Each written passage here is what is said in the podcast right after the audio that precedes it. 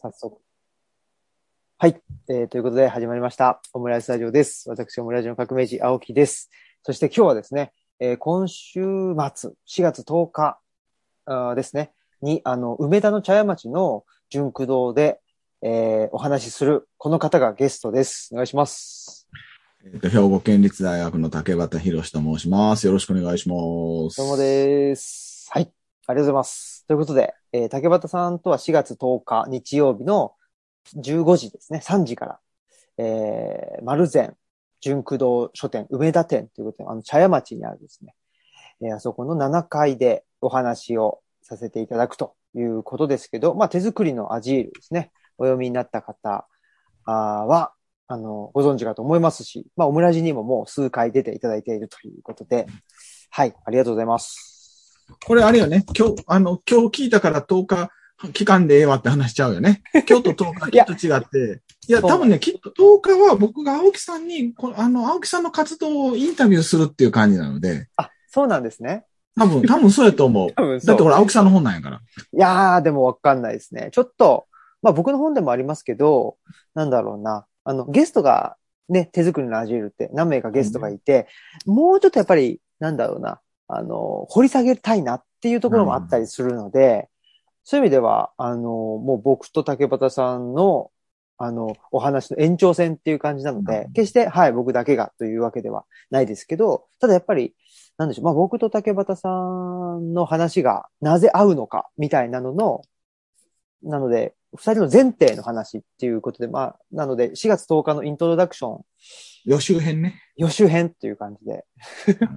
なるかな。あれよね、今日はあの、お祝い編よね。あ、実はそうなんですね。は、はいい。何のお祝いでございましょうか。自分で言うという。あの、社会福祉士というですね、えー資格に合格しまして。おめでとうございます。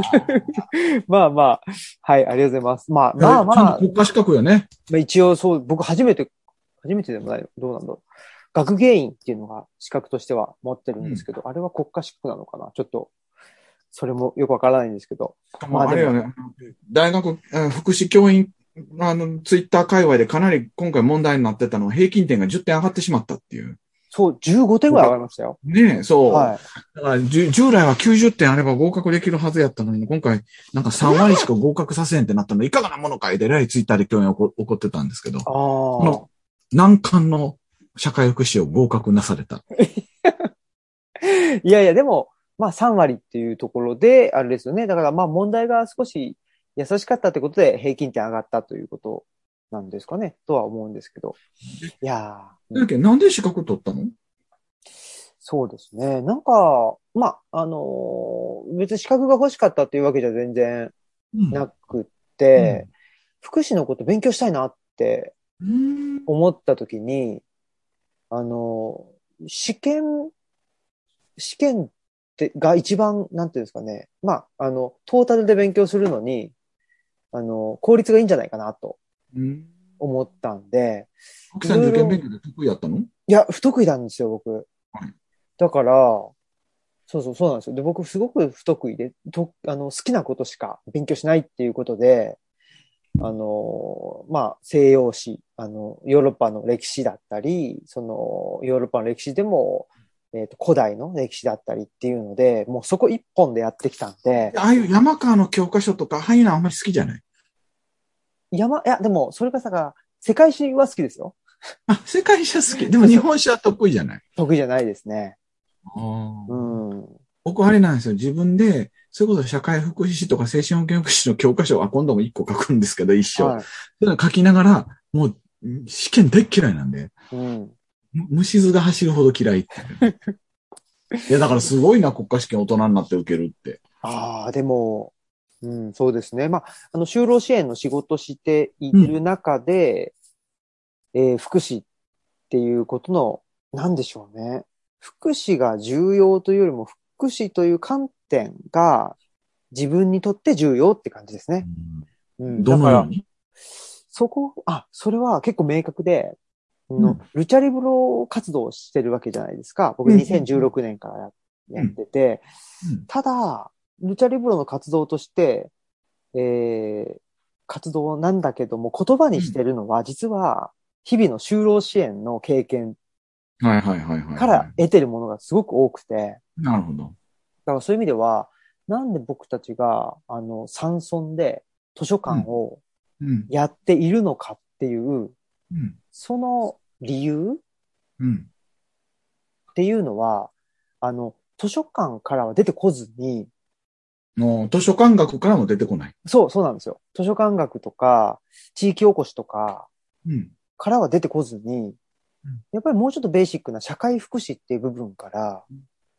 出てきているなという、まあ直感でもあり、えー、なんていうかな、じ、実績というか、なるほど。うん、もうあったんで、それは何味うん社会福祉から出てきてるの？それともケアから出てきてるの？いや、その辺がだから、一緒なのか違うのかもよくわからなかったんで、それで勉強したいなと思ったっていうところですね。うん。ほんで勉強してみてどんな感じだったの？で、やっぱ勉強してみたら、うん。一つは、一つはっていうかな。まあ僕らが、うん、日々やっている、まあぼ、特に僕が日々やっている就労支援っていう、うん。まあその、なんでしょうね。まあ障害、うん。僕はその、あの、就労移行支援っていう、あの、サービスを提供する事業所で働いてるわけですけど、就労移一度行病気になった人が、そのサポートを受けながら、また仕事を復帰するまでの間をサポートするみたいなところよね。あ、そうです。はい、ありがとうございます。そうそう、そこのやつやってるんで、ですけど、まず感じたのは、社会福祉の勉強して、就労支援っていうのがすんごくニッチであるっていうことに気づいその、知ったっていうことですね社会福祉の分野において。うん。うん。で、あ、そうなんだと。でも、よく考えたら、就労支援って半分は福祉だけど、半分は、なんていうかな。まあ、こう言ってよければ一般社会というか、うん。うん、あのーつまりなんかまあ、病気になったりとかして、えー社会、うんまあ、しゅは働けないってことはちょっと社会とうまく、あの、つながれないっていうふうにしたときに、福福祉の世界と、まあ、一般の、一般っていうか、まあ、資本主義社会ですけど、資本主義社会うんをつなぐっていうのが就労支援なんだなっていうのを改めて思ったので、そういう意味では、まあ、あ、じゃあ半分福祉なんだな。だから完全には福祉じゃないんだなっていうのにちょっと、まあ僕のやってる特に就労移行支援は、特にそう感じたんで、だからまあ、まあ、前なんか、前収録した時に言うたかもしれへんけど、悲願と志願をつなぐっていう意味では、ルチャリブロと一緒やいうことでもあんのよね。就労支援が。そう、そうです、そうです。だから、逆に就労支援をやってるから、この志願と悲願をつなぐっていう、あの、アイデアが出てきたっていう、うんね本当はうんそのうん。うん。ことなんですけどね。そうか。だからルーツを探るってことなのね。つまり、悲願のそう志願を、その探るということについて図書館学読んでも全然出てこうへんので、逆に言ったら就労支援とか、じゃあ福祉って何かっていうのを探りながら、その悲願と志願をつなぐとか、その間にあるとか、架け橋とか、それを支えるってどういうことやろうみたいなものを探索しようと思った。まさにおっしゃる通りうん。ですね。うん。で、まあ、就労支援っていうのはそういうもんだと。うんだから、うん。で、僕は就労支援を福祉と思ってたし、ケアと思ってた、うん。あ思ってたんですけど、うん。その、まあ、えー社会福祉っていうことを勉強したら、すごくニッチだったっていうことで、うん。逆に、じゃあメインって何だ、何なのかなと思ったら、うんまあ、高齢者福祉だっはいはいはいたんはい。ですね。で、高齢者の方の福祉で、がメインで、で、しまあ、でパイが一番大きいもんね。えそうなんですよね。あ、うんそうそうそう。あの、まさにそうで、あ、うんそういうことかと。で、社会福祉士の、あの、試験勉強だと、やっぱり勉強するのは高齢者福祉のことで、障害者福祉も、やっぱり高齢者福祉と比べると、うん。あの、パイは少ないわけでう、ん。えーメインではないというふうにも思いましたし、あとはやっぱりその、えーっと、人口の、人口と、えーっと、社会保障、社会保障費の、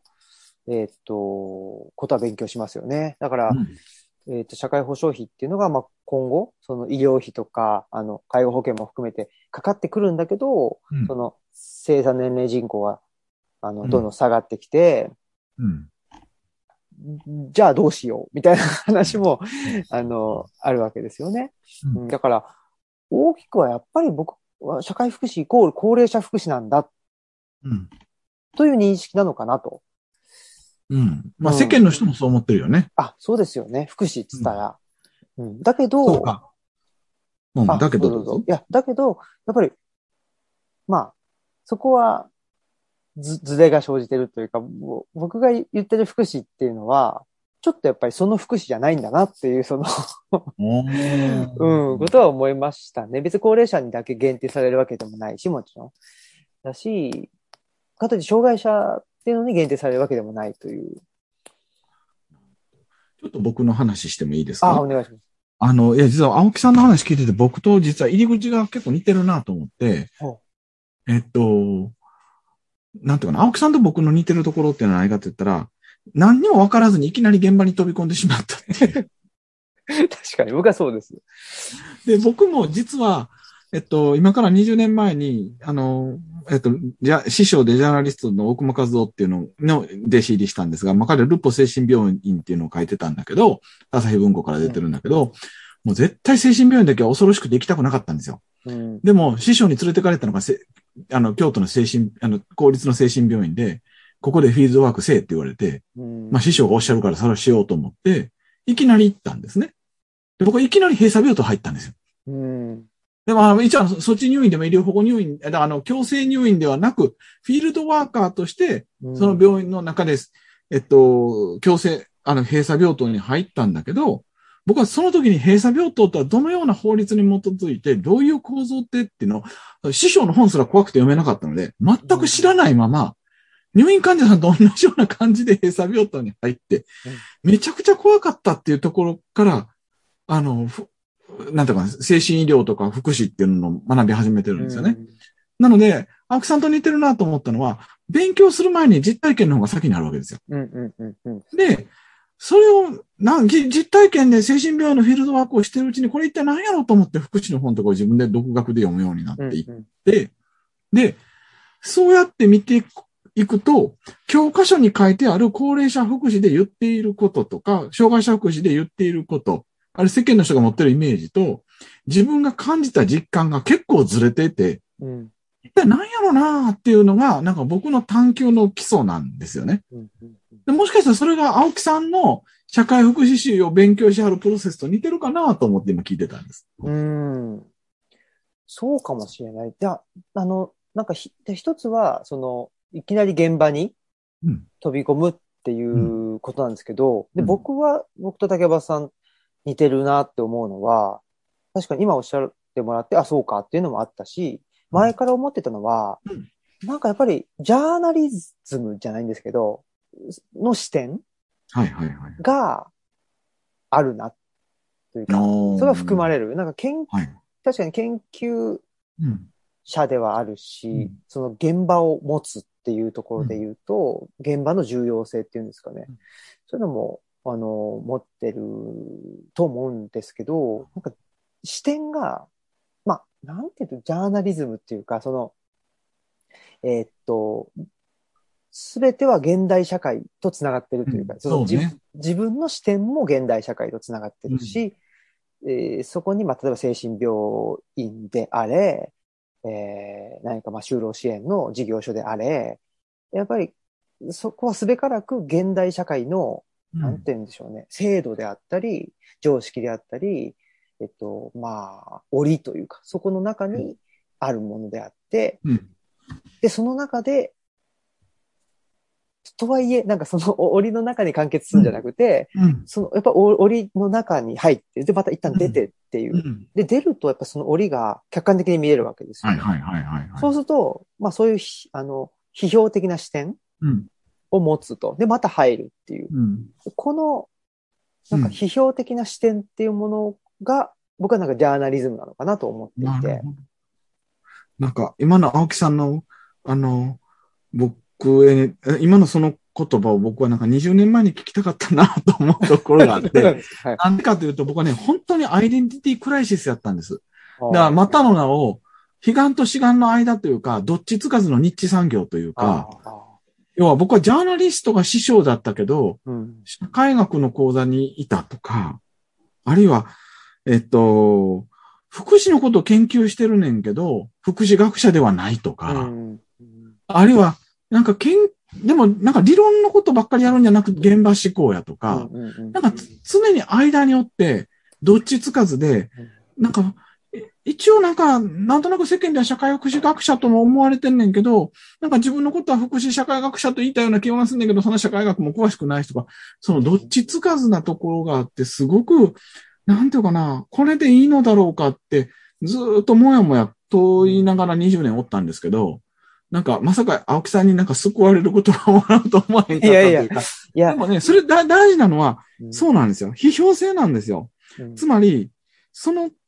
福祉って福祉の世界だけで完結するので、福祉の中にいたらそれだけで世界完結してしまうんだけど、福祉というのは現代日本社会の中で置かれている一つの役割なんだけど、それはある程度財政が投入されていて、政治家も関与していて、役人も関与しててっていう中で、様々な歪みがあったりするんですよね。で、それを外から覗く批評性があって、福祉っていうのが本当に捉える、捉えられるんだけど、なんかちょっとだけ、すいません、社会福祉取り立ての方にこんなこと言うといかんのかもしれんけど、なんか福祉畑の人にちょっと僕は危惧してるのは、その批評性が欠けてしまうというか、国家試験に受かる、受かるための勉強をしてしまうことによって、国家試験の枠組み以外のことを考えなくなってしまうのがすごく怖いなっていうのを、実は感じていたりするんですよね。すいません、合格されてばっかりの方にこんなこと言ってなんなんですけど。いやいや、でも本当にそうですよね。で、僕もその実体験から入って、で、その業界、まあ業界ですよね、はっきり言って。業界の全体像を知るためにうん試験勉強して、うんで、全体像を知ったら、うん。だからさっきの話で、社会保障費うん。がかかるよと。うん。すべてはそこから逆算されてるんですよね。うん。逆算されて何が重要で何が重要じゃないかっていうのを決められてる。ちょっとマニアックに言うと、介護保険の要介護認定というのはまさに予算給付を厚生労働省がコントロールするためのものであって、あれはその要は介護度の重度っていう形で言ってるけれども、実は予算となんかすごくリンクして、うん予算の推計が効くための給付、ある種抑制のための、その基準なんですよね。だすだでも、国家試験を受けてる人はそこまでかんあそ、そ、そういう発想をしないので、そうです要介護認定っていうのがあって、その中でこの基準が要介護5か要介護4か、あの、要支援かによってこのようなサービスが受けられるっていうことしか、あの、そういうふうな1対1対応でしか覚えへんねんけど、あれはなんかその仕組み自体考えたら、それが社会保障費とどう連動してるのかって話なんですよね。でそこを批評的に批判的に考えられるかっていうのが、実は足らんっていう、そういうところなんですよね。そうですよね。だからもう試験、だから試験、試験って、まあ、試験勉強って、その、その、なんでしょう、答えというか、その、あの、まあ、答えだけじゃなくて、その問い立て自体も合ってるか合ってないかなんていうのは、批判的に見ちゃいけないわけじゃないですか。そうそうそうそうそう。だか、ら、そういう意味では、やっぱり、その、うんなんでしょう、福祉を勉強して、で、福祉の資格を取って、で、福祉の現場に入ってっていう人はもう、それい、その外側っていうのは、かん構造的に考えられないですよね。というか、それ考えてておかれへんのよ。変な話。そうそう。そうですよね。でね、やっぱり、これは実は、あの、あまり大きな声で言えない、ラジオで言いながら大きな声で言えないんですが、日本のやっぱり社会、あの、養成校と言われる社会福祉士を養成する大学って、結局合格率が高くないと、その大学に学生さん来てもらえないっていうのがあって、合格率上げようとするでしょ？そうすると国家試験に受かる勉強せなあかんわけですよ。うんうん。国家試験に受かる勉強が中心になると、批判的思考というのがそがれていくんですよね。うんうんうん。で、これが実は国家試験が受かった後の福祉学科がつまんなくなった理由だって、あうんこあの、養成校で教えはってある中の人も言うてんのよね。うんねえ、いや、だから、本当に、なんでしょうね。まあ、あの、社会福祉士の勉強して、まあ、いい、いい意味では、うん、まあ、全体が分かったし、で、全体が分かったっていうのは、だから、あの、社会福祉が分かったわけではなくって、ある種社会、まあ社会福祉と言われるう業界とか制度の限界も分かったし、うん、だからまあ、その内側とそ外側のを隔てる、うん、まあ、それこそ枠組みですよね。枠組みが分かったよってとこだから、本来は、あの、竹和さんの、あの本じゃないですけど、本来は枠組みを勉強してから、後に枠組み外しをししないといけないっていうところなんだと思うんですよね。だから、生徒としての社会福祉を学んで、で、現場で、えーっと、働く中で違和感を大事にして、自分の、にとっての社会福祉って何なの？っ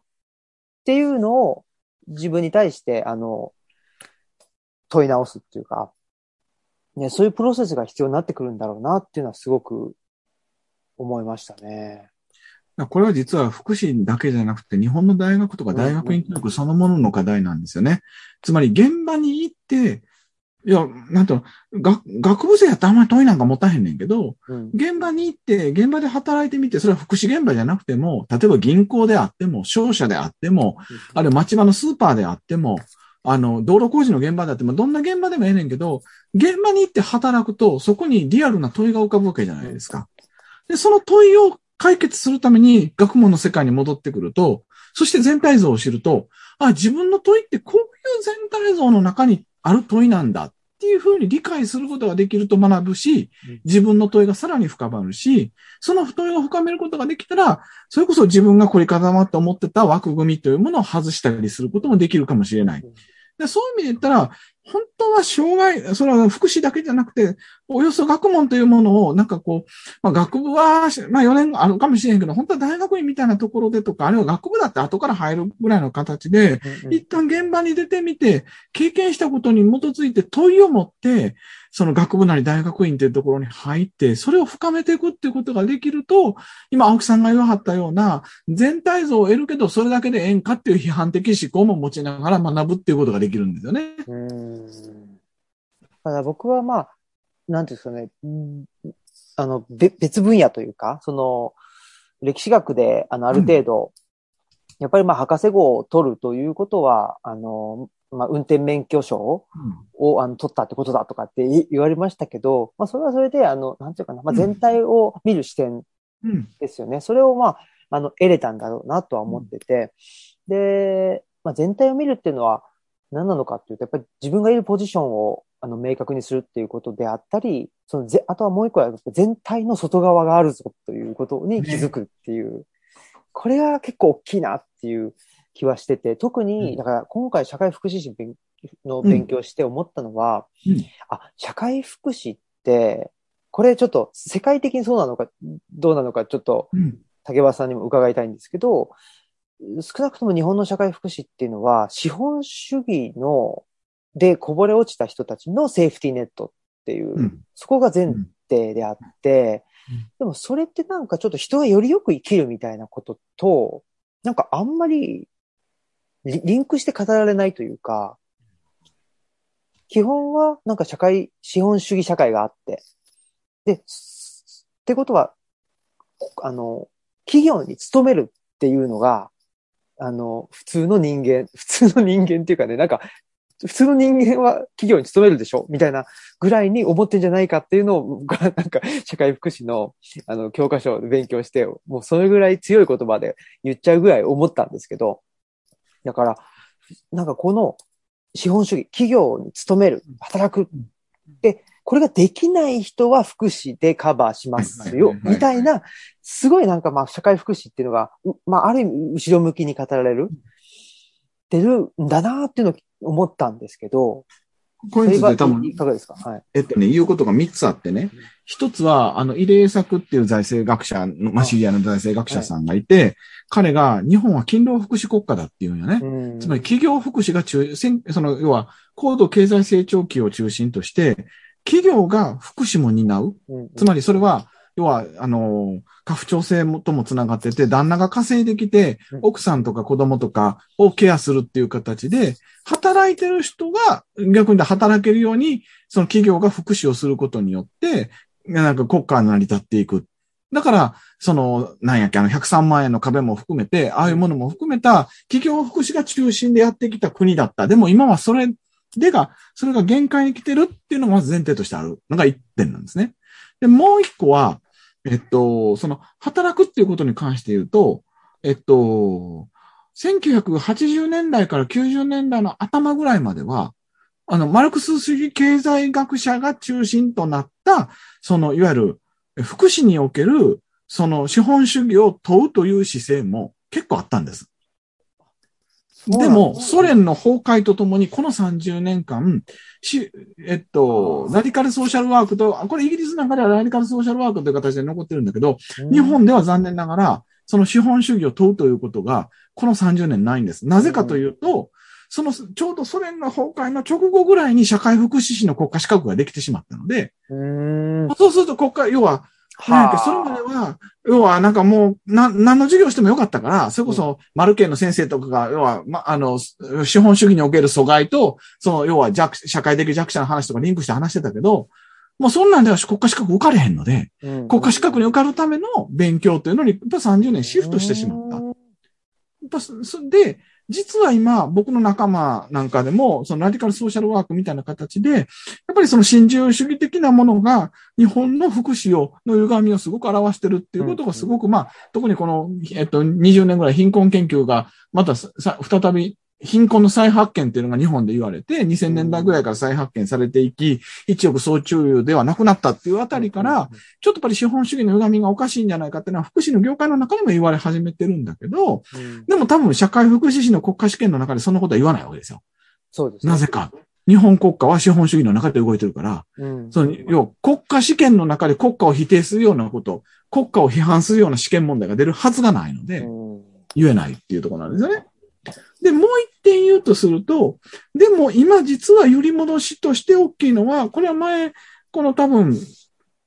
オムラジでも青木さんと喋った話かもしれない。けど、し、あるいは手作りのアジールにも書いたこと、あの、対談の中でも述べたことかもしれないけど、やっぱりこの1、2年ケアと言われるものがすごく大事な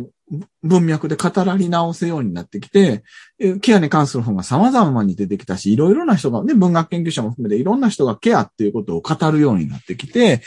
改めて、その、なんていうかな。僕はその馬車馬の論理とケアの論理っていう形で対峙させてるんですけど、生産性市場主義の社会の中で、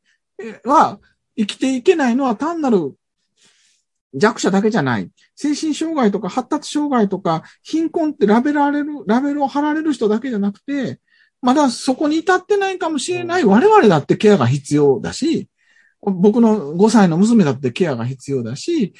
ああまねく人にとってケアが必要なのに、あまりにもそのケアが家族の範囲内に、この、なんていうかな、よ、歪小化され、抑圧化され、なかったことにされてきた。でも、正直家族が解体していく中、家族が機能不全を起こしていく中で、ケアっていうものを改めて考えなあかんやないかっていうのが、やっぱこの1、2年の間、すごいやっぱり爆発的に広がっていったっていうのがあって、だからそういう意味で言ったら、教科書で書いてある事実は、あるいは教科書ってやっぱり、ちょっと、あの、3年5年遅れぐらいのフリーズドライみたいなところがあるので、ちょっと古い現実だけど、やっぱりその、新中主義の捉え直し、勤労国家の捉え直し、それからケアの捉え直しっていうのがこの3年ぐらい起こってる中で、なんかその辺の文脈も今変わりつつあるのかなっていうのを今聞いてて思いました。うん。あ、すみません。なんか今日、えらい、なんか、んなんか専門家っぽい話してるけど大丈夫なのか？専門家ですからね。ありがとうございます。ドキドキしたなんか、いや、こんな話してて大丈夫やろうか。いや、でも、そっか。いや、なんてでしょうね。で、一方でというかね、いや、そ、そうなっていきつつある、そうなっていきつつあるというのは、やっぱりケアであったり、うんまあ、フェミニズムとかそうねかもしれないんですけど、いわゆるマイノリティうんと言われる、まあ社会的弱者とか言われる人たちへの、あの、視点であったり、その当事者の方々の語りっていうのが、僕はだからこう10年前だったら考えられないぐらい出てきてるっていうのはすごく、あの、まあ、いいことだなと僕はいいことっていうか、うん、本当に思っていて、思ってるんですね。ただ、だから、うん社会福、社会福祉というかな、福祉っまあ、ウェルビーイングと言われるものってそういうことだと思うんですね。ケアであったり、うん。マイノリティの人たちの声っていうのをできるだけ多く、えーまあ、目に見える形にするとか、あの、社会の、なんていうかな、えっ、と、表側にあのうん。出してくるっていう、それが、あのーまあ、ウェルビーイングにもつながるし、まあ、いわゆるダイバーシティみたいなことにつながるんだろうなと思いつつ、でもやっぱり、うん、社会福祉制度であったり、社会福祉の現場ってことを考えたときになかなかそれが、まあ、いわゆる日本的福祉って言われるその家制度を中心として、つまり、うん、できるだけ制度を使わずに、もう家の中で解決してくださいよっていう、それを、まあ、その家の中であったり、その家が社会化した企業っていう形であったり、できるだけなんか国家が、まあ、そうなんです。面倒を見ないようにするっていうか、そうなってるなっていうのは、なんかちょっといいびつな感じっていうか、なんでしょうね。あの、家族が解体していって、で、個人っていうのがバラバラに存在していって、で、それがいい風に働くと、えっと、例えば家族って選べないわけなんで、そういう家族って選べない中で、家族の呪縛うん。があある中で、その家族が解体して個人が暮らすことになるって言ったら、いい風に働く可能性もあるかなとは思うんですけど、やっぱりその場合にはきちっと社会がその個人を支えるっていううん。うん。ね、ことじゃないとうん、なかなか、あのーその個人自体が自由に暮らせないっていう、まああの、一言で言っちゃうと、なるかなと思うんですけど、日本社会って結構そうじゃなくって、えー社会が個人を支えるっていう考えが結構な、ないんじゃないかなとうん。思ってるんですよね。だから、うん。脱家族化してしまうと、単に漂流してしまうという、その個人が漂流しちゃうっていう。ここが結構なんか僕正念場だなというかね、今の、あの、社会福祉、じゃあ社会福祉の制度では、その漂流する個人って、支えにくく、支えにくいっていうか、支える、まあ制度がないから、じゃあ、制度外のことをうん。やるためには、まあ最初の話ですけど、社会福祉士の全体の枠組みを知らないとうん、その社会福祉の勉強してる人が外に出ることってなかなかできないわけですけど、外に出ないと漂流する個人は救えないんだなっていう、ね。ここのジレンマがうん、目下ある気がするんですけどね。そうね。で、えっと、多分二つこれについて言えることがあってね。えっと、忘れんように表題だけさっき言ったこと、一個は、実は、福祉、要は、例えば就労支援って何かって言ったら、本当は、し要は生産性市場主義の働き方、働かされ方はええのかっていうのが問い直すことやけど、それが制度としての就労支援でできてるのかなっていうのが問題が一個と、もう一個は、えっと、あの、そもそも、えっと、あれ？何の話を？なんか、二個話しよう思ったら一個忘れ、えっと、アクさん何の話してたっけ、さっき？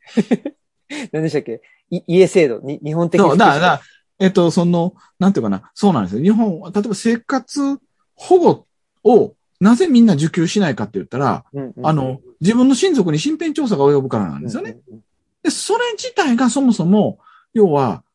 えっと、国家の役割をできる限り少なくして、家族とか親類縁者が中心となって福祉を見ようという、うんまあ、残余的、残りの余り物の福祉っていうのが残余的福祉っていうんですけど、うんそういう発想が根本にあるわけですよ。うんうんうんだから、そういう意味で言ったら、権利としての福祉じゃなくて、かわいそうな人のお恵み福祉っていうのが、すごく日本に強いんですよね。うん。で、お恵み福祉は制度になったけど、お恵みだから使いたくないっていうのがあるし、お恵み福祉の前提は家族がもう、なんていうかな、血ヘド吐いても、ギリギリまでは家族で支えなさいっていう前提があるし、っていう、うんつまり、家族に、が丸がかりしすぎなわけですよね。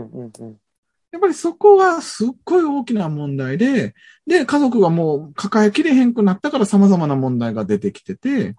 でも、それを、じゃあ、その、なんていうかな、国家がちゃんとサポートするのかって言ったらそんな気はなくて民間に丸投げしてるうんっっていうような状態。もう金だけは出すよ。でも、すごい少ない金やけど。っていうようなところがすごく、いびつな、現、日本の、その、なんだかな、福祉システムの、もともと持ってる歪み。うん。っていうのがあるっていうのが一方と、もう一方はさっき言ったその就労支援の話でいくと、なんていうかな。あの、僕その、えっと、例えばし、要は、なんていうかな、精神疾企業で働いてて、うつ病になって、精神疾患ならはったと。で、その人の目標は、一般企業の復帰なんですよね。うん。でも、一般企業の復帰言うけど、あんた普通に、要は、あの、8時間働いて残業も3時間4時間、はい、やりますって真面目やからきっちりとやったら、また病気になるやないか。でもそこに戻りたいっていうわけですよね。うん。でもその時に実は、その、なんていうかな、ゴールとされている資本主義社会の生産性市場主義のすごい抑圧が強いような、労働者に過重の労働を強いるような、その日本型の働き方のシステム自体の歪みが、それが耐えられない脆弱な人に来てるのに、うんその脆弱な人をまたその歯車の中に戻すことでええのかっていう問いもあるわけですよね。うんうんうんうん。いや、そうですね。もまさにその、えー、最後の問いに、やっぱり僕は、日々、なんていうかな、ジレンマというか、うんうんだから、あれですもんね。なんだろうな、就労支援やってて、一番僕は、あ、こんな感じだったのかなとかって思うのは、その、奴隷、奴隷商人みたいな感じで、ねしんどいって言って逃げてきたのに、またその、ね、あの、奴隷農場に、ね、ちょっと、なんていうかな、こうやったらしんどさは軽減しますよとか言って、なんかその、電池高等療法とかってなんそうかそうこ小手先のね、ことだけやって、じゃあね、とか言って。でも結局だから、それは国の制度として、えー就職者の就職率によって、その事業所を運営する、あのーまあ、あの、なんていうんですか？えっ、と、一人の人が、そ、その事業所で訓練した、ええっと、いくらですよっていう、だからその事業所の運営費ですよね。それがその就職率によって変わってくるっていう、これはやっぱ制度の、うんうん、ことで、あそういう制度やなので、どう考えても、まあ、就労支援とは言っていて、就労支援ってじゃあな何かというと、本人が社会の中で一人で自立して、あの、生きていけるようにっていうのが就労支援だと思うんですけど、ただ、就労支援ではなくても、雇用、雇用政策みたいな 感じになり果てているというのが、あの、日本の就労支援の現状なのかなというふうに思いますけど、ただやっぱり、うん、その中でも、どうにか、まあ、この、まあ、と、ととはいえ、じゃあ、制度を全く使わない方がいいのかって言ったら、僕はやっぱり制度でもなんとか使える部分は使って、とはいえ制度の中だけに収まるんじゃなくて、その制度の外側の全体、まあ困ってる人が、なんとか一人であの自立して生活できるように。で、それって就職することだけじゃなくって、まあ確かに結果的に就職することとはつながるかもしれないんですけど、働くっていうことによって社会とつながる。で社会とつながるっていうことによって、本人が、まあ自信を取り戻すであったり、あの、うん、自己効力感っていうか、その社会の中で、ああ、あの、自分はいていいんだなとかっていう、あの、感覚を得るとか、やっぱりそっちの方が本当は大事だと思うんですけど、なので、ええまあ、そこをどうしても雇用政策としての就労支援ってやってしまうと、結局、結果的に就職したかししなかったかっていう話だけになっちゃうんで、それがもう全然、なんでしょう、あの、け形骸化しちゃってるし、意味ないなっていうことなので、そういう意味ではさっき、あの、竹橋さんおっしゃっていただいたような、その、えーっと、ラディカルソーシャルワークうん。ですかね。ちょっとそれ僕勉強したいなと思ったし、ラディカルソーシャルワークとして、えーの就労支援とか、ラディカルソーシャルワークとしてのルチャリブロみたいな、うん。そこをちょっと一つなんかヒントいただいたような気がしますね。ちょっとここであの宣伝、宣伝っぽいこと言うと、僕あの、い。去年、脱いい子のソーシャルワークっていうのを出して、これは、えっと、反抑圧的な実践と理論っていうう、ん。アンティオプレッシブソーシャルワークっていうんですけど、要は、結局、社会福祉の当事者になる人は様々な抑圧の結果、他者の支援を受けざるを得ないような状況に構造的に追い込まれた人なわけですよね。で、にもかかわらず、その人々を支援するときに、その人々のよ、が向き合ってる抑圧、場合によっては支援者自身も絡め取られてる抑圧について、なかったことにしたり、それはそういう、世の中そういうもんやから。で、ごまかしてしまってないかって話なんですよ。で、もうこの実はタイトルは、あの、なんやっけ、現役の社会福祉とかからもう結構、あの、めっちゃいいねっていう人とすごい嫌だねっていう人がいるタイトルなんですよね。脱いい子の。どういうことかっていうと、福祉やる人っていい子多いんよ。うんうん、めっちゃこれポジティブなんですよ。すごい誰かを助けたいと思う。でも、そのいい子って、場合によっては体制にとってシステムによって都合のいい子にもなり下がる可能性があって、心根がいい子であるがゆえに、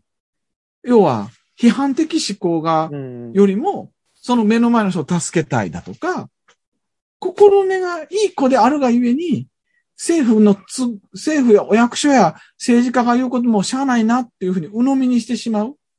そうすると、実は抑圧というものに対して、それはおかしいと、そのいい子を脱いで、そのプロテストし続けられへん。やっぱりあの、声を上げるとか、デモするとか、あの、それには納得できないっていうっていうのは、ある種、都合のいいことは違うわけであって、それは体体制に対して時には戦いを辞さないという意味では、批判的思考が必要なわけですが、やっぱりいい子してるとそれができないままで、もごもごとしてしまいかねない。で、それは結果的にシステムにとって都合のいい子になってしまう。で、僕らがこの脱いい子のソーシャルワークっていうのを去年現代書館から出したのは、やっぱりそれは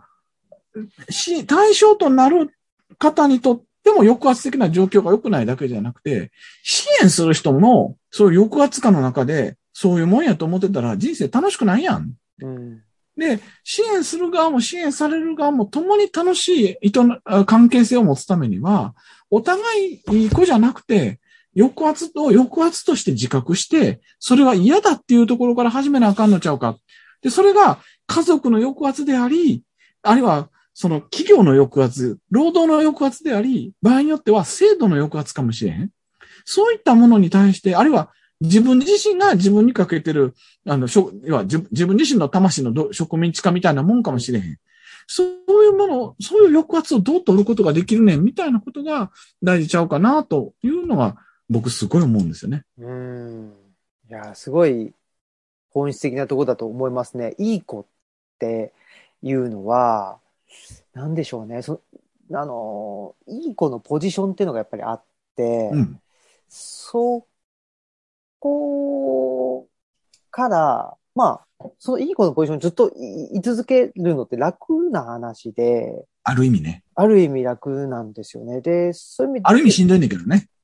そうですね。だからそこがしんどいなと気づいてしまったのであれば、もうちょっとそこは、あの、うん、脱いい子のソーシャルワークをしていくしかないというか、なんですけど、ただやっぱりなんでしょうね、いい子で居続けるためには、やっぱ悪い子が必要になってきたりして、そうするとやっぱその権力性の中に、自分は居続ける方が楽である。で、その時は大概虐げられてるんじゃなくて、実は、その権力性の権力振る側に本人、あの、本人はいるんですけど、それを、うん、なんでしょうね。まあ、例えば、まあこれも、まあ福祉であったり、あとは教育っていう、そういう現場は僕結構権力性を、ね、なんですかね、あの、構造的にはその権力振る、振るわれるっていう、あの構造なんですけど、それを福祉であったり、人助けであったり、人に何か教えてあげるであったりっていうのに、そこに包まれて、えー、入れるような業界だと思うんですよ。福祉とか教育って。うん、だから、でもそこにやっぱりちょっと気づくというか、でもこれなんか自分いいことしてる気がするけど、これって実は危ないことだというか、やばいことだよねっていうところに気づいてないと、うん、その、なんでしょうね。なんか自分が権力振る側であるうちっていうのは、まあ、それでいいというか、あの、そのまま気づかずにいけるのかもしれないけど、ということは振るわれる側にもあの、いつなるかわからないわけだし、でも実はその国家というか、国家との関係で言うと、本当に国家の権力振るわれてるというか、国家の言いなりになってるっていう意味では、実はもうすでにそのあの権力構造の中にはあの含まれているので、だからやっぱり僕はその就労支援も含めて社会福祉っていう業界は本当はなくなればいいっていうふうに思うんですよね。あの、えっ、ー、と、制度とかであったり、うん、それなくなった上でもみんなが、あのー、ある意味フェアに暮らしていける状況であれば、それに越したことはないんじゃないかなと思ってるんで、やっぱりこの、だから福祉の、まあ、就労支援ですけど、僕は、あの、主にと、携わってるのは就労支援ですけど、就労支援っていうこの制度とか、あこういうなんか業界が存在し続け、え、ることを前提にした話って、なんかやっぱりすべからくその権力構造の中に、あの、あるんじゃないかなと思ってて、ま、これをもう、就労支援をなくすために僕たちはどうしたらいいのかっていうことを考えないといけないなっていうのは、ちょっと思ってるとこですね。なんか今の話を聞きながらふと心に浮かんだのは、青木さんのご夫妻がやられてるルチャリブロっていうのは、もしかしたら、そういう資本主義的働き方以外の働き方もあり、ありますせっていうような、なんか、ウェルビーイングの別の形を示すありようなんかもしれへんなと思って、つまり要は、なんていうかな、就労支援が煮詰まるのは、結局戻るのが資本主義社会しかないと思ったら煮詰まるわけですよ。でも、その時に、じゃあオルタナティブなんやねん。別の答えはなんやねんっていう時に、福祉の枠組みの中にだけいると、なかなかそれが出しにくいわけですよね。でも、青木さんご夫妻は一方で、その、ルチャリブロという活動をされながら、それ以外のものもなんか編み出そうとやってはるわけじゃないですか。なんかそこは僕すごくおもろいなと思ってるし、なんかそういうありようって大事なんですよね。で、もう一個、その上でやっぱり大事になってくるのは、やっぱり今、権力関係って、なんていうかな、あんまり言わへんっていうか、自覚がないというか、それは福祉だけじゃなくて、例えば、学生、大学生と接してても権力関係っていうもの、言葉にピンとこない人が多すぎるんですよね。うん、で、でも、正直に言うと、やっぱり大学、高校生ぐらいまで学んでくる中で明らかに権力関係の支配を受けてきてるわけであって、うん、その中で評価され、先生に評価されるにはどうしたらいいのかっていうことを徹底的に学んだ子が改革付きのいい子になって、ある程度成績がよくそこそこの大学行けるとかっていう話になるんだけど、その枠組み自体がおかしいって問うって、実はすごく辛いのは、自分が手にしてきた権力を手放すことにもつながりかねないという恐怖を覚えるわけですよ。無自覚に。そうすると絶対それは仕方がないとか、世の中そういうもんだとかっていうふうに思い込んじゃうんだけれども、実はさらに一歩進めて、その権力関係の中に身を置いている自分の生きづらさが、例えば自分が虚しくなったり、リストカットする友人がいたり、不登校になる友人がいたり、薬物依存だとか、いろんな依存症になる、あ接触障害になったりとかって、自分がそうなったり、周りの人がそうなったりっていう、様々な日本社会の生きづらさの現況にその権力構造を問うことができなかったり、周りに迷惑をかけてはいけないという呪縛、僕はこれものすごい呪いの言葉としてあると思う。迷惑他人に迷惑をかけるなというのは、日本的も息苦しさの最大の元凶の一つだと思ってるんですけど、そういうものがやっぱり人をなんかこう苦しめてしまってる。でもその前提に権力感、権力構造があるんだっていうところをちゃんと問うて、自分も権力構造の中で、えっと、支配されてきたし、場合によって他者を支配しうるんだっていうことを自覚してないと、実は自分も自由になられへんし、他者を自由にすることもできへん。それは支援環境を、あの、支援する、支援されるというようなケア関係を結ぶことなんか、で、その権力構造、権力関係意識してへんかったらとてもできへんのちゃうかなと思うんですよね。うんいやー、そうなんですよね。そうなんですよね。本当にそうだと思って、まあ、権力関係っていうことと、なんでしょう、か関係するのか。例えば、う福祉の仕事してると、うん、なんでしょうね、人のためになったなとかっていう感覚を得るとかっていうことがあるわけですよね。あの、ありがとうございますとか言って言われたとしたら。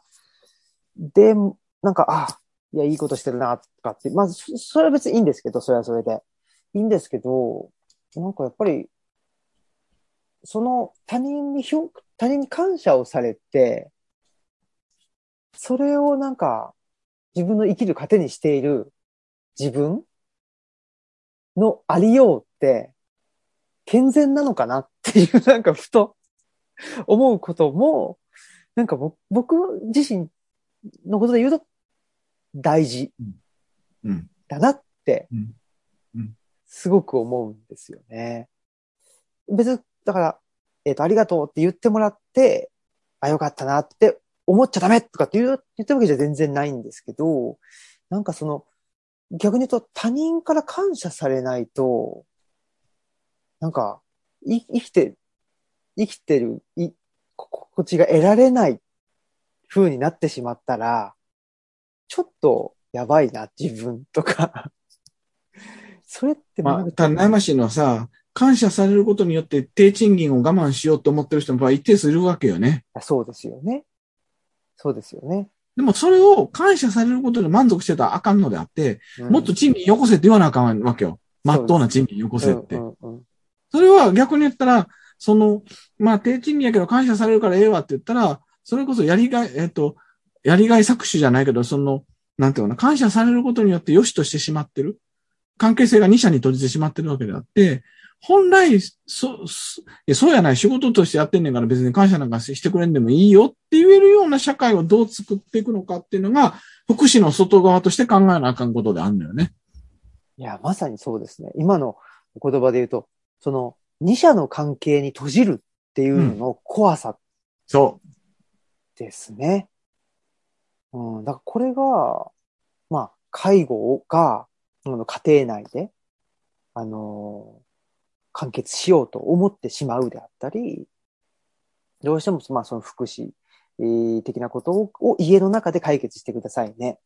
えー企業の、なんか、雇用関係の中で、その人の一生を、あのー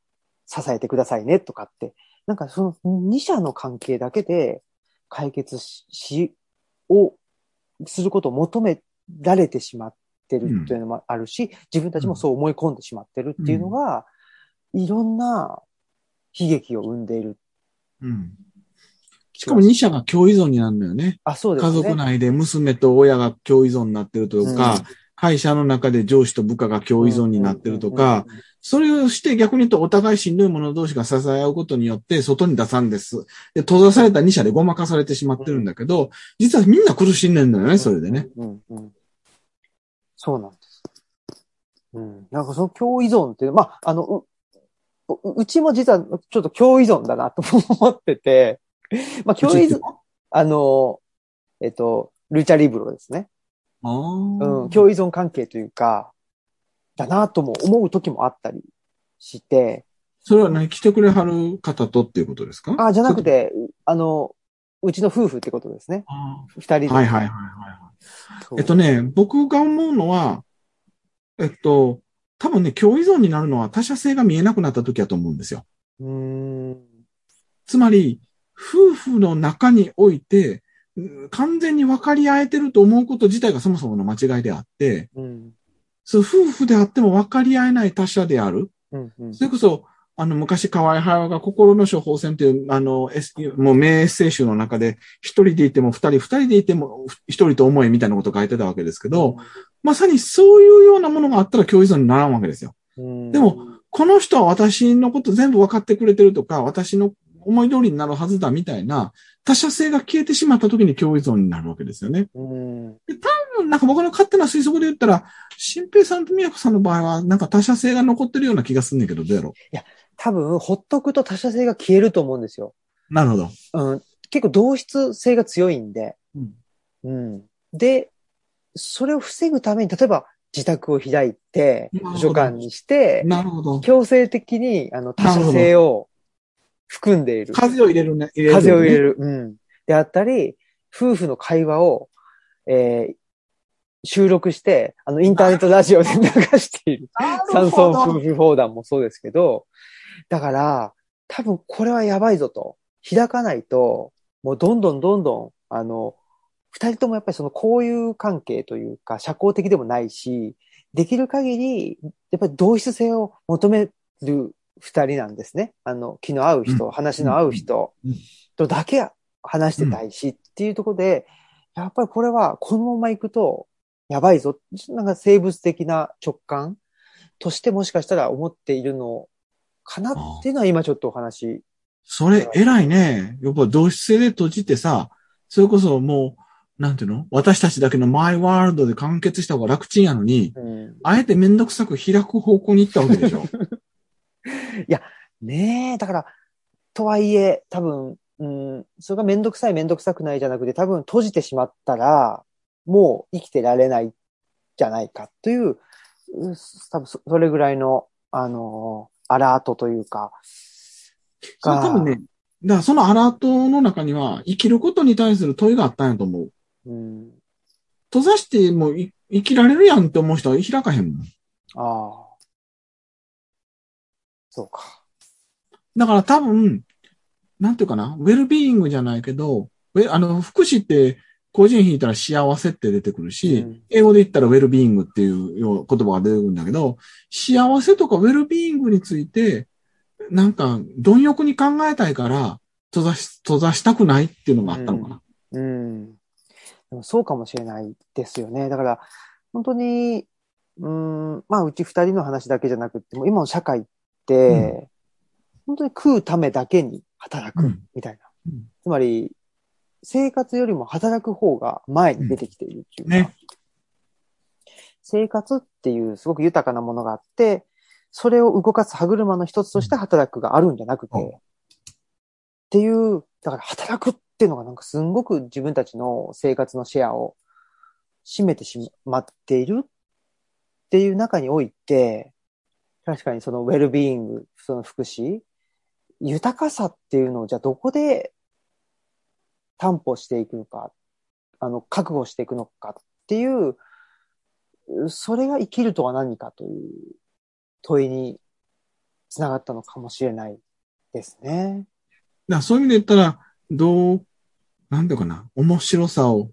追求できるのかとか、うん。どうワクワクできるのかとか、あ別にそんな刺激的じゃなくても、どんな風にじんわりほっこりできるのかとか、なんかそういうことを考えていったときに、時には孤独も大事や、時には二人でいるのも大事や、でも時には開くのも大事や、みたいな、なんか柔軟に行き来するみたいなことがあるっていうすごく大事な基盤になりますよね。うん。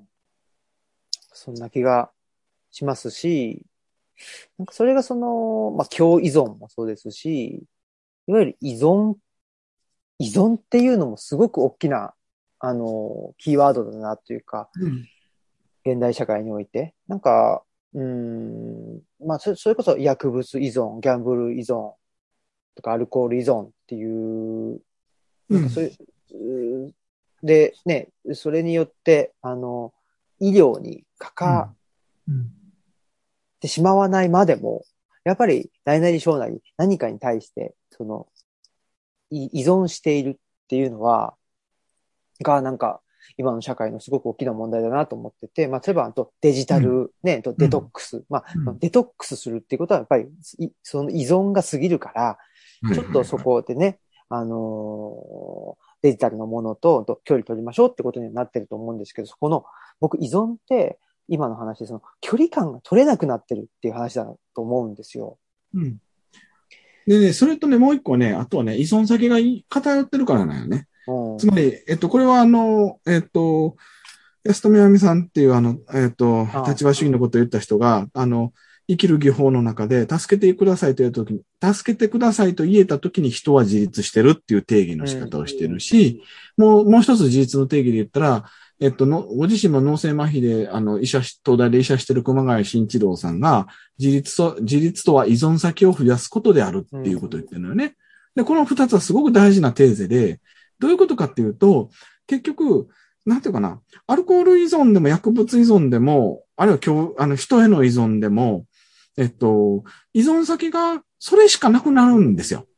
だから、それがアディクションとか、あの、依存症という形になってしまうわけですよね。で、それは、自分、なんていうかな。さらに言ったら、言語的に助けてと表現できない状況に構造的に追い詰められるから、薬物なり、くす、あの、酒なり、暴力なりっていうふうに、それでしか表現できない状況に追い込まれてるわけですよ。うん。だから、逆に言ったら、その前の段階から助けてって言えるかどうかっていうのは、すごい死活的に大事だし、うん。しかも一人にしか助けてって言えへんかったら、その人にばっかり共依存になってしまうので、、そのいろんな様々な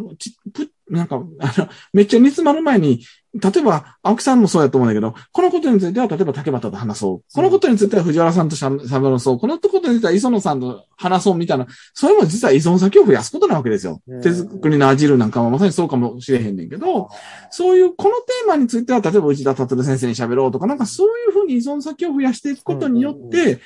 より、なんていうかね、依存される側もまあ、それぐらいやったらかまへんで、っ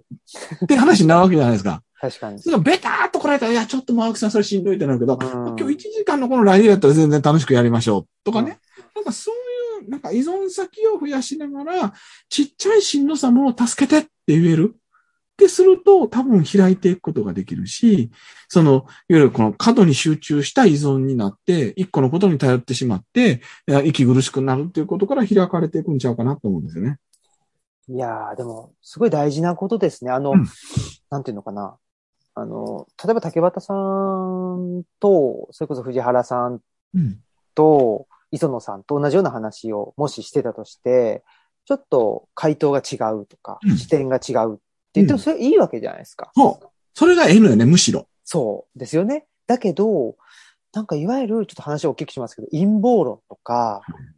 それ信じちゃう人っていうのは多分何か一つの答えを求めすぎている。なんかこ細かい違いとかっていうのがあれば、あ、これとこれ違うし、あ、違うしって言って、そんな大きな、あ、これ、これで全てが説明できるなんていうことは信じれないわけですけど、やっぱりちょっとそこで、えー陰謀論であったり、なんか、すべてはここに書いてあるとか、すべてはこういうふうに、あの、説明できるっていうのを、やっぱ求めてしまうっていうのは、すごく危険なことというか、ただそれが依存先を一つにしてしまうっていうことでもあると思うんですけど、依存先を複数にするっていうことは、なんか細かな違いっていうのを許容できるっていうか、なんかそういうことでもあるのかな。うん。あとはだから動的に動き続けることよね。あの、それこそ今よく、たまに本で出てくる VUCA の時代って言われてて、 volatility、変動性、 uncertainty、不確実性、 complexity、複雑性、それから ambiguity、曖昧性っていうのを時代って言われてるんですけど、結局これは何かって言ったら正解が一つじゃないってことなんですよ。うんつまりセンター試験とか社会福祉士の国家試験に代表されるようなものは答えが一個ですよね。でも今、この正直、ロシアとウクライナの戦いだって陰謀論が出てくるっていうのは答えを一個欲しいんだけど、うんあまりになんかいろんな見方があって、ねあまりに要は変動性が大きくて、そしてふ複雑性もあるし、不確かさも強いし、曖昧なものになってしまってる。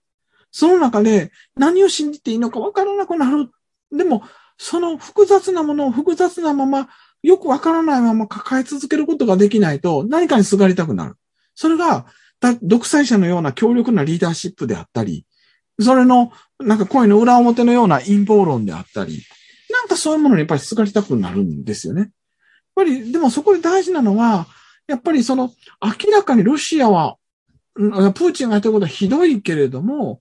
じゃあ、ロシアを悪と言って終わりでええのかって言ったらそうでもない。ロシア市民はそうではないとか、なんか、そういうこと、なんか、なんていうか、一義的にこいつは正しい、こいつは間違いではなくて、不確実になんか白もあれば黒もあって、まだらなところもあんねんけど、そういう構造の中でそれが動的にどう動いてるのかみたいなものを、なんかそのものとしてよくわからへんけど、掴もう、掴み続けようとすること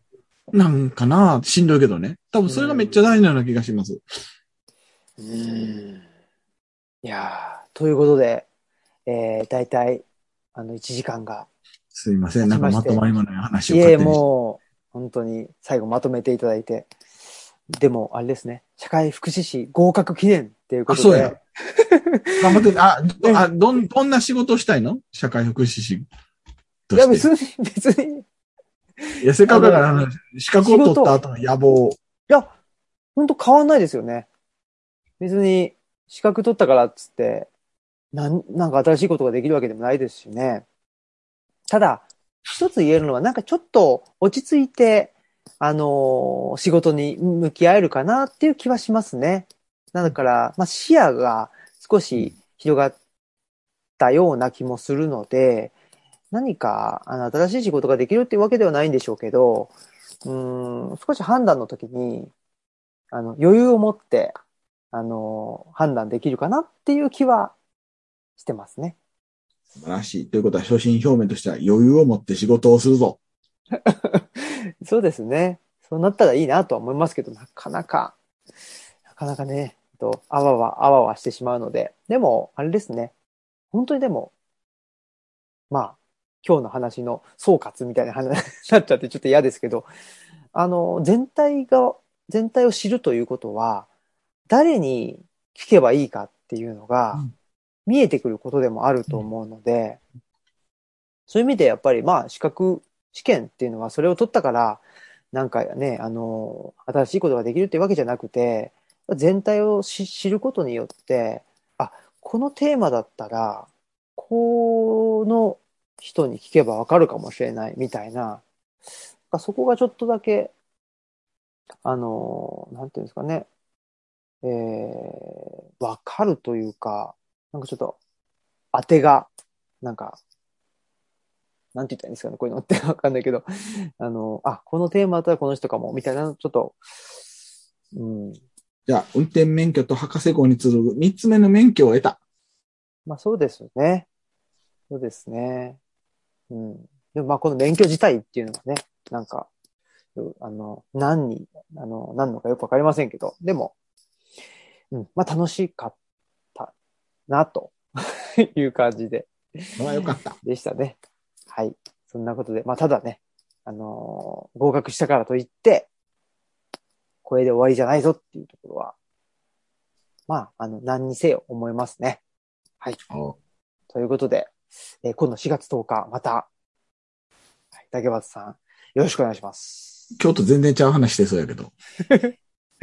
いいですね。どんな話になりますかね ?4 月10わかんない。わかんないですね。はい。楽しみましょう。そうですね。ということで、はい、えーありがとうございました。で、今日のおお相手は4月10日ね、えー、純駆動でお話しする竹端博さんでした。ありがとうございました。ありがとうございました。